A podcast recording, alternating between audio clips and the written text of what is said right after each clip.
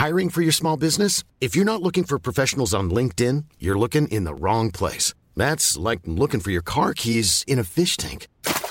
LinkedIn helps you hire professionals you can't find anywhere else, even those who aren't actively searching for a new job but might be open to the perfect role. In a given month, over 70% of LinkedIn users don't even visit other leading job sites. So start looking in the right place. With LinkedIn, you can hire professionals like a professional. Post your free job on linkedin.com slash people today.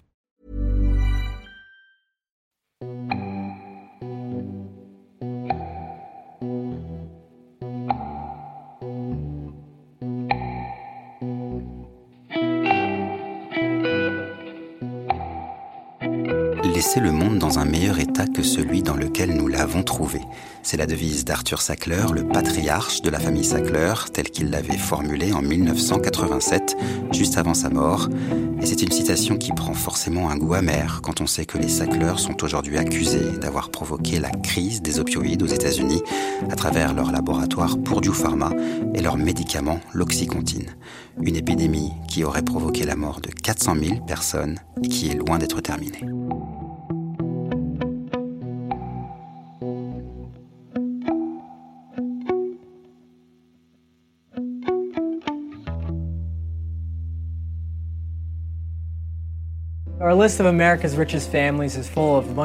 Notre liste des familles les plus riches d'Amérique est pleine de noms mythiques. Vous avez les Rockefeller, les Mellon, les Vanderbilt, les Kennedy.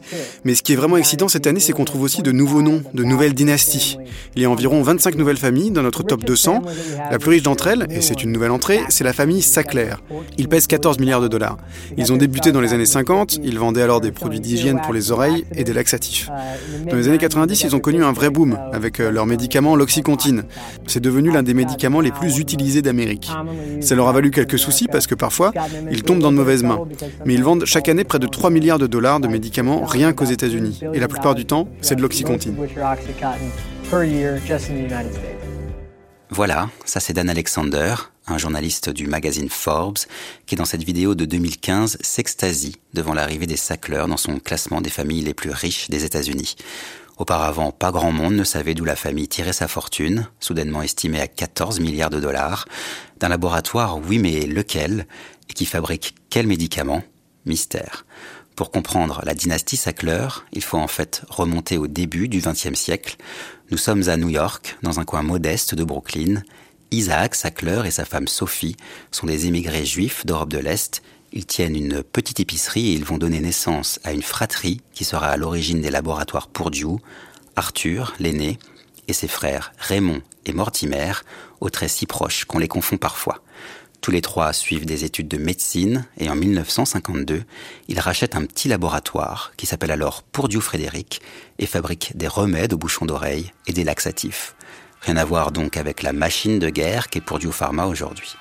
Chacun des frères prend un tiers des parts, et à leur décès, ce sont leurs enfants et petits-enfants qui prennent le relais, car ce qu'il faut bien comprendre, c'est que le laboratoire, c'est une histoire de famille, ces méthodes se transmettent de génération en génération.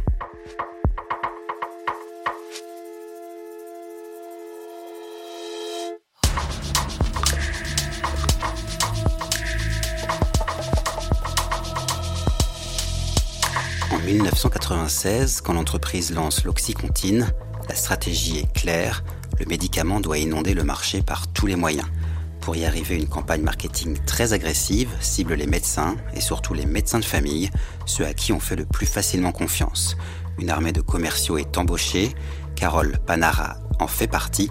Son terrain de jeu, c'est le sud du New Jersey, un état qu'elle connaît bien, juste à côté de New York. Je l'ai retrouvée tout simplement sur LinkedIn et elle a accepté de m'expliquer par téléphone à quoi ressemblait alors son quotidien.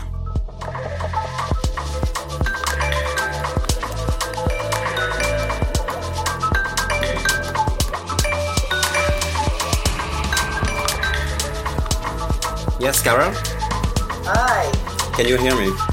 Yes, I can. Is it a good time for you now? Yes, yes. Perfect.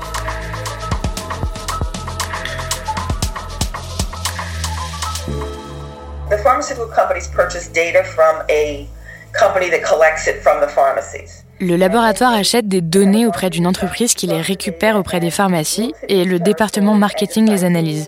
Il regarde chaque district et définit quels médecins sont les meilleurs clients.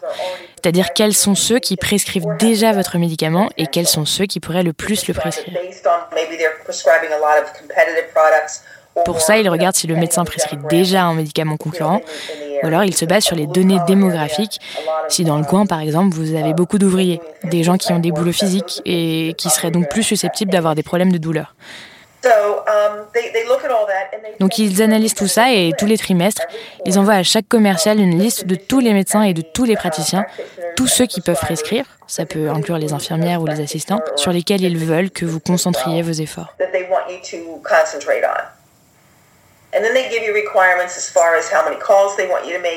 Et ils vous disent combien de fois ils veulent que vous appeliez chacune de ces personnes. Et donc, à partir de là, il faut connaître les habitudes de chaque cabinet, quel médecin reçoit les commerciaux et quel jour. Ce genre de choses. Who sees which doctors see representatives on which days, you know, that type of thing. Si Carole a accepté de me parler, contrairement à beaucoup de ses petits camarades, c'est qu'elle se considère elle-même comme une victime, roulée dans la farine par l'entreprise qui lui filait des argumentaires bidons ou écrits par des médecins rémunérés. Parmi ces mensonges et ces demi-vérités qu'on lui demandait de relayer, il y avait par exemple le concept de pseudo-addiction.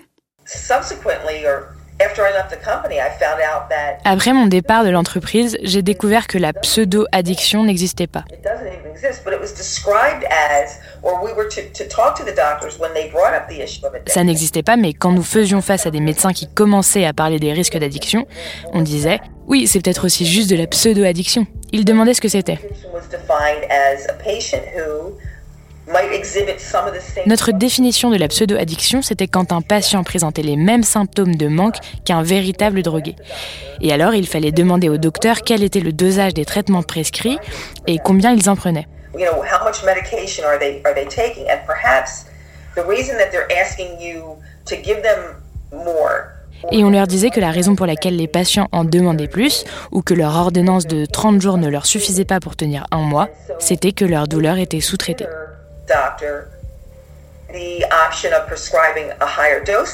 On leur disait Est-ce que, docteur, vous seriez d'accord pour leur prescrire un dosage plus fort et voir si cela calme les douleurs et fait disparaître les symptômes? And so the so the the answer for pseudo addiction was Et donc notre réponse à cette fameuse pseudo-addiction, c'était de dire que la douleur du patient était sous-évaluée, qu'il fallait qu'il soit mieux pris en charge ou qu'il reçoive un traitement plus fort. Et tout cela calmerait la douleur euh, et les symptômes disparaîtraient.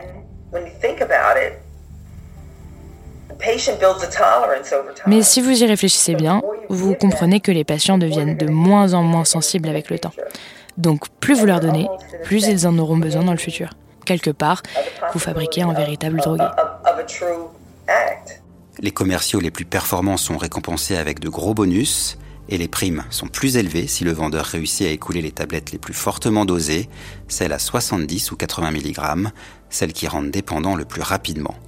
Carole Panara travaille pour Purdue Pharma pendant 5 ans avant de claquer la porte et de témoigner contre l'entreprise devant la justice. It was becoming tougher and tougher to, to be motivated to get out and, and Ça devenait de plus en plus dur de se motiver pour sortir et faire le job. Et le pire, ça a été quand j'ai dû partir pour une réunion nationale.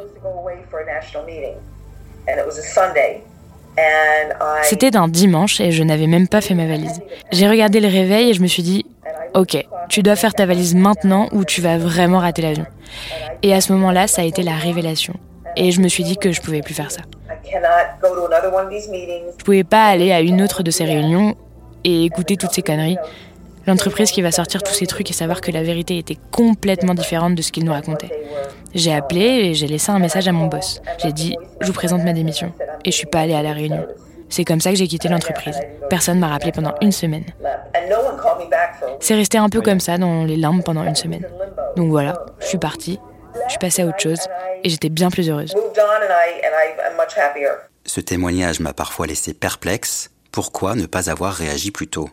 L'ancienne commerciale reconnaît avoir été naïve pendant toutes ces années, et c'est peu de le dire quand on explore de près l'histoire du laboratoire Purdue. Avec l'oxycontine, les sacleurs n'en sont en effet pas à leur coup d'essai, et pour le comprendre, il faut reprendre la trajectoire d'Arthur, l'aîné des trois frères, connu pour son caractère bien trempé. C'est lui qui aura le plus d'influence sur la destinée de l'entreprise.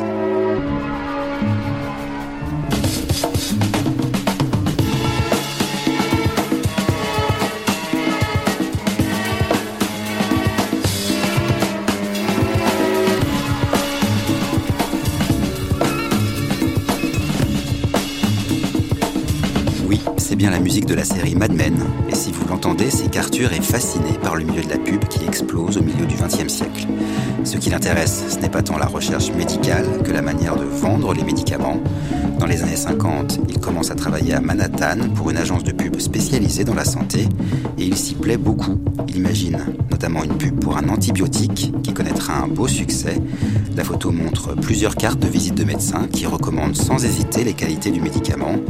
Mais en réalité, comme le démontre un journaliste de l'époque, c'est un fake. Aucun de ces docteurs n'existe.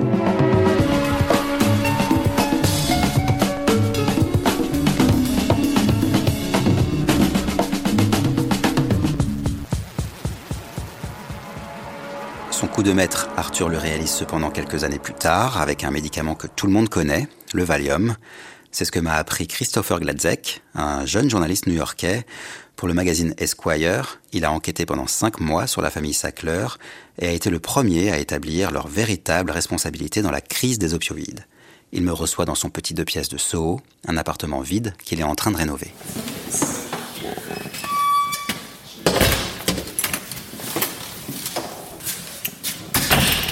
Sackler actually designed the marketing campaign for Valium Arthur Sackler a imaginé la campagne marketing du Valium pour le compte des laboratoires Roche et il a eu une idée assez ingénieuse parce que le composé chimique du Valium était déjà sur le marché sous le nom de Librium. C'était plus ou moins le même médicament en fait.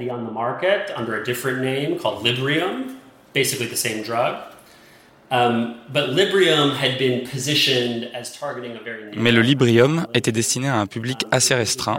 C'était pour des patients qui avaient des angoisses. Dans les années 60, c'était pas comme aujourd'hui. C'était considéré comme quelque chose d'assez particulier et lourd. Et donc, ce qu'Arthur Sackler a fait, c'est qu'il a pris ce médicament bien spécifique et qu'il a complètement remarketé pour en faire le remède de quasiment tous les maux que vous pouviez avoir.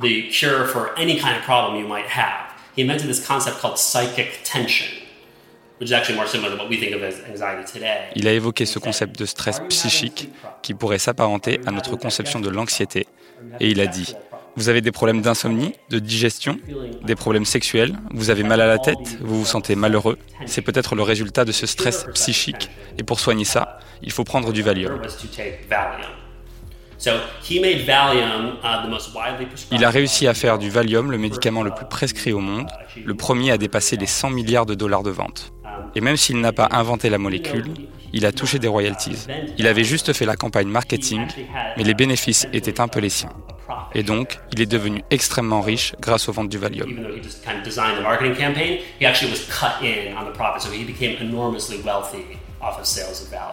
La stratégie du Valium préfigure en tout point celle qui sera adoptée bien des années plus tard pour l'oxycontine.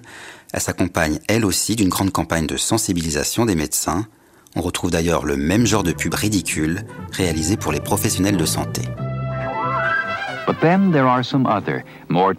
Après un problème cardiaque, certains patients peuvent être en bonne forme physique, mais émotionnellement, ils sont trop tendus et nerveux, même pour retourner travailler ou être laissés seuls. Dans des cas similaires, quand l'anxiété et le stress viennent ruiner les efforts de réadaptation, Valium, diazépam peut aider le retour au travail, le retour à une vie normale. Valium marche rapidement pour soulager l'anxiété et la nervosité. Les effets secondaires sont rares, par la somnolence, la fatigue et l'ataxie. En quelques jours, le patient se sent beaucoup plus calme, beaucoup plus apte à gérer la situation et prêt pour les mesures de réadaptation. Les patients qui prennent du Valium doivent faire attention s'ils conduisent, boivent de l'alcool ou opèrent des équipements dangereux. Patients taking Valium should be cautioned against driving, drinking or operating dangerous machinery.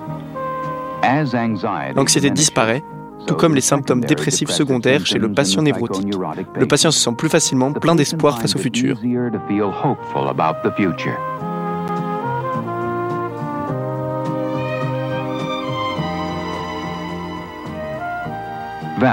Valium pour un résultat que vous connaissez, que vous désirez et en qui vous avez confiance.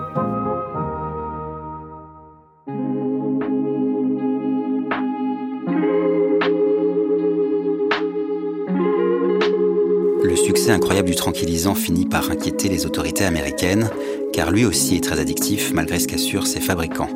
En 1979, le sénateur démocrate Edward Kennedy lance des auditions au Sénat pour comprendre ce qu'il qualifie de cauchemar de la dépendance. La campagne marketing est pointée du doigt, mais Arthur Sackler n'est pas inquiété. Ce n'est pas la première fois que les méthodes du patriarche suscitent les questions. En 1962 déjà, il est interrogé par une autre commission du Sénat qui enquête sur le boom de l'industrie pharmaceutique. Les élus s'alarment alors des liens étroits que Purdue Pharma entretient avec les médecins et le monde de la pub, mais encore une fois, l'entreprise s'en tire sans aucun problème.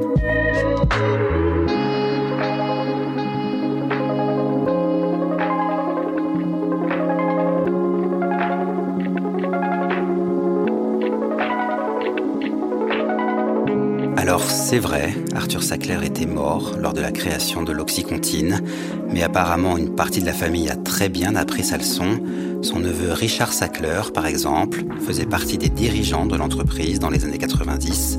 Lors de la fête de lancement de l'antidouleur, il prévient les invités de l'arrivée imminente d'une tempête, une tempête d'ordonnance qui va enterrer la concurrence, ce sont ses mots à lui. Ce genre d'attitude a fini par créer des tensions au sein de la famille et les descendants d'Arthur ont rompu avec le reste du clan. Aujourd'hui, ils ne veulent plus rien avoir à faire avec la branche médicale des Sackler et ils dénoncent la responsabilité de leur cousin dans la crise des opioïdes. Pendant longtemps, cependant, ces brouilles internes n'ont eu aucun retentissement à l'extérieur et les Sackler ont tranquillement continué à frayer parmi la bonne société américaine. Il faut dire qu'ils ont pu compter sur la complicité d'un allié inattendu, le monde de la culture. C'est ce que je vous raconterai dans le troisième épisode de ce podcast.